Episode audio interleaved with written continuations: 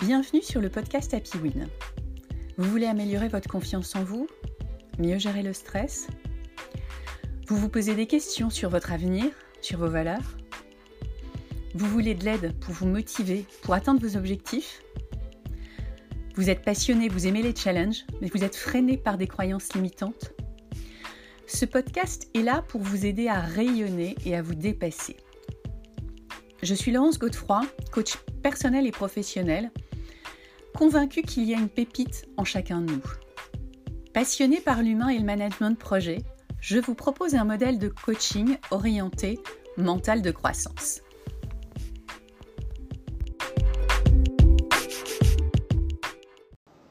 Bonjour à tous, j'espère que vous allez bien.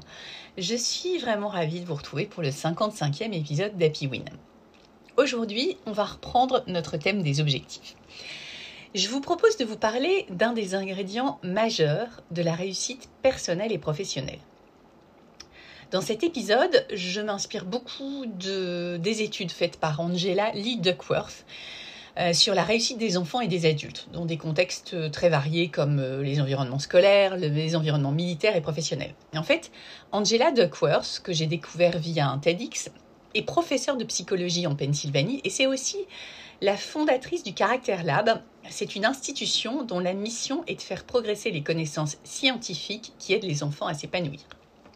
Allez, c'est parti. Quel est l'un des ingrédients majeurs de la réussite personnelle et professionnelle? Et comment le générer? Alors, le quotient intellectuel n'est pas la seule différence entre les bons et les moins bons élèves. C'est la découverte que Angela a faite durant ses, recherches. Et certains élèves quotient intellectuel très élevé ne réussissent pas forcément, alors que d'autres, avec un QI moins élevé, réussissent mieux. Alors pourquoi? Angela a travaillé pour essayer de mieux comprendre ce processus d'apprentissage d'un point de vue de la motivation et de la psychologie. Et elle a découvert que notre capacité à réussir dans la vie s'appuie bien plus sur notre ténacité que sur notre QI ou notre QE, notre quotient émotionnel. Le talent n'est pas le facteur dominant lorsqu'on essaie d'accomplir quelque chose. Il peut d'ailleurs nous égarer et nous faire croire que nous ne sommes pas assez bons. Et le talent, il est souvent surestimé et beaucoup de gens le mettent sur un piédestal. Ils pensent qu'il faut être né avec un don particulier pour réussir brillamment et que certaines personnes sont nées en étant naturellement compétentes. Et combien de fois j'ai entendu ça? Oui, mais il y arrive tout seul, il n'y a pas besoin de travailler. Ou alors, sans talent, tu ne peux pas réussir, et y compris d'une de mes filles. Mais ce n'est pas vrai. Atteindre l'excellence passe par un travail acharné. Ce n'est pas le talent le facteur dominant lorsqu'on essaye d'accomplir quelque chose, c'est l'effort. En fait, c'est une équation. Le talent multiplié par l'effort, ça donne la compétence, et la compétence multipliée par l'effort, ça donne la réussite. Et c'est ce qu'affirme Angela Duckworth. Autrement dit, pour réussir, l'effort compte deux fois plus que le talent, puisque talent fois effort égale compétence, et que compétence fois effort égale réussite. Plus vous faites des efforts, plus vos compétences s'améliorent. Et plus vous faites des efforts, plus votre réussite sera importante. Et au bout d'un certain temps, les gens diront que vous êtes doué. Mais en fait, euh, c'est juste que vous aurez simplement été suffisamment discipliné sur la durée pour obtenir ce que vous voulez. C'est donc la capacité à maintenir l'effort sur la durée pour atteindre votre objectif, votre objectif clairement défini, et tout ça en persévérant coûte que coûte, et c'est ça qui vous permettra de réussir. Angela Duckworth, dans son TEDx, parle de grit, the power of grit, que l'on traduit en français par la ténacité ou la. Alors la ténacité, qu'est-ce que c'est? C'est vraiment donner le meilleur de soi sans arrêt pour atteindre un objectif. Être tenace ne se résume pas à faire preuve de réussite une seule fois. C'est vraiment donner constamment et en permanence tout ce que vous avez dans le but d'atteindre votre objectif et c'est ensuite poursuivre en donnant encore davantage de vous-même. C'est une combinaison de passion, de persévérance à long terme et de concentration à toute épreuve. Comment développer la ténacité? Quand on la questionne à ce sujet, Angela répond qu'elle ne sait pas réellement, mais ce dont elle est persuadée, c'est qu'il y a un lien entre le mental de croissance et la ténacité. Et que plus vous développez un mental de croissance, plus vous développez votre ténacité. Alors, comment développer un mental de croissance? En apprenant à relever des défis et en affrontant des situations difficiles, en acceptant l'échec comme un moyen de grandir, de progresser, en développant la croyance que vos capacités et vos talents peuvent être développés, qu'ils ne sont pas innés, en développant la croyance que chacun peut changer par le travail, l'expérience et la persévérance. Et vous pouvez d'ailleurs écouter euh, l'épisode The Growth Mindset, le mental de croissance, qui vous explique cette notion développée par Carol Dweck. Le mental de croissance va bien au-delà de l'attitude positive. Il permet de prendre conscience de son potentiel et de sa capacité à réussir, de repousser ses limites, de déployer les efforts nécessaires, de relever des défis et de surmonter les obstacles. Et une telle posture mentale a des impacts sur la manière de réagir face à l'échec et influence vraiment votre capacité à réussir à long terme. Alors, quelques clés pour vous aider. Comment développer un esprit tenace pour atteindre vos objectifs? Je vous propose cinq clés. Le premier, c'est la passion. Le deuxième, c'est l'effort, on en a parlé. Le troisième, c'est le mental de croissance, on en a parlé aussi. Le quatrième, c'est la pratique intelligente. Et la cinquième, c'est l'espoir. Alors, euh, la première, c'est la passion. Pour être tenace, il faut être passionné. Et même si la passion ne vient pas tout de suite, soyez à l'écoute de ce qui vous intéresse. Et comme je, vous le dis souvent, de ce qui vous fait vibrer.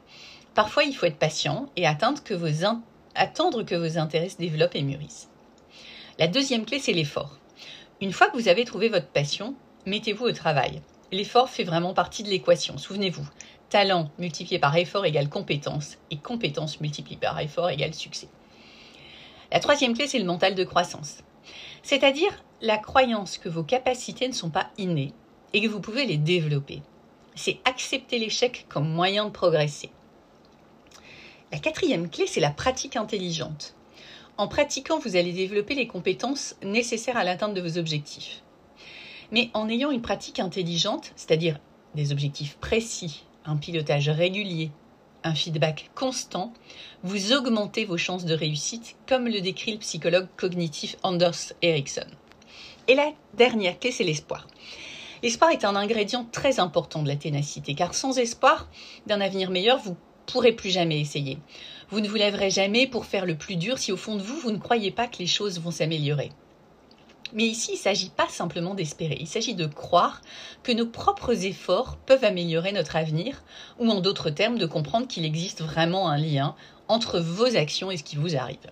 Donc pour résumer, la première clé, c'est la passion, la deuxième, c'est l'effort, la troisième, c'est le mental de croissance, la quatrième, c'est la pratique intelligente, et la cinquième, c'est l'espoir. Alors, comment mettre tout ça en pratique? Je vais reprendre un petit peu ce que je vous ai dit. Déjà, la première chose, c'est trouver votre passion. Et là, vous pouvez écouter des épisodes précédents sur euh, votre ikigai ou sur euh, comment faire émerger votre... Euh, donner un sens à votre vie. Il y a plusieurs épisodes qui, peuvent vous aider là-dessus. Ensuite, écrivez vos objectifs. Le pouvoir de l'écriture, c'est vraiment très important. Mettez en place un plan d'action ensuite pour programmer vos petits pas avec des entraînements, de la formation, des compétitions ou des examens. Ça dépend un peu le type d'objectif que vous avez. Et surtout, il y a une discipline quotidienne avec du feedback pour essayer de faire chaque jour mieux que la veille. En synthèse et en conclusion, la ténacité, c'est la passion et la persévérance. Je vous propose une jolie citation d'Angela pour terminer. Le talent est la rapidité avec laquelle vos compétences s'améliorent lorsque vous investissez des efforts.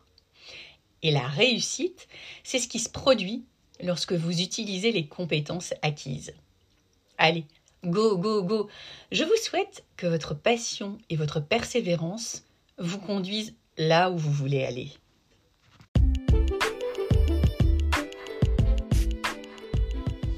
Merci d'avoir écouté ce podcast. Si vous aimez et si vous souhaitez le soutenir, n'hésitez pas à donner une note 5 étoiles sur Apple Podcast et à laisser un commentaire.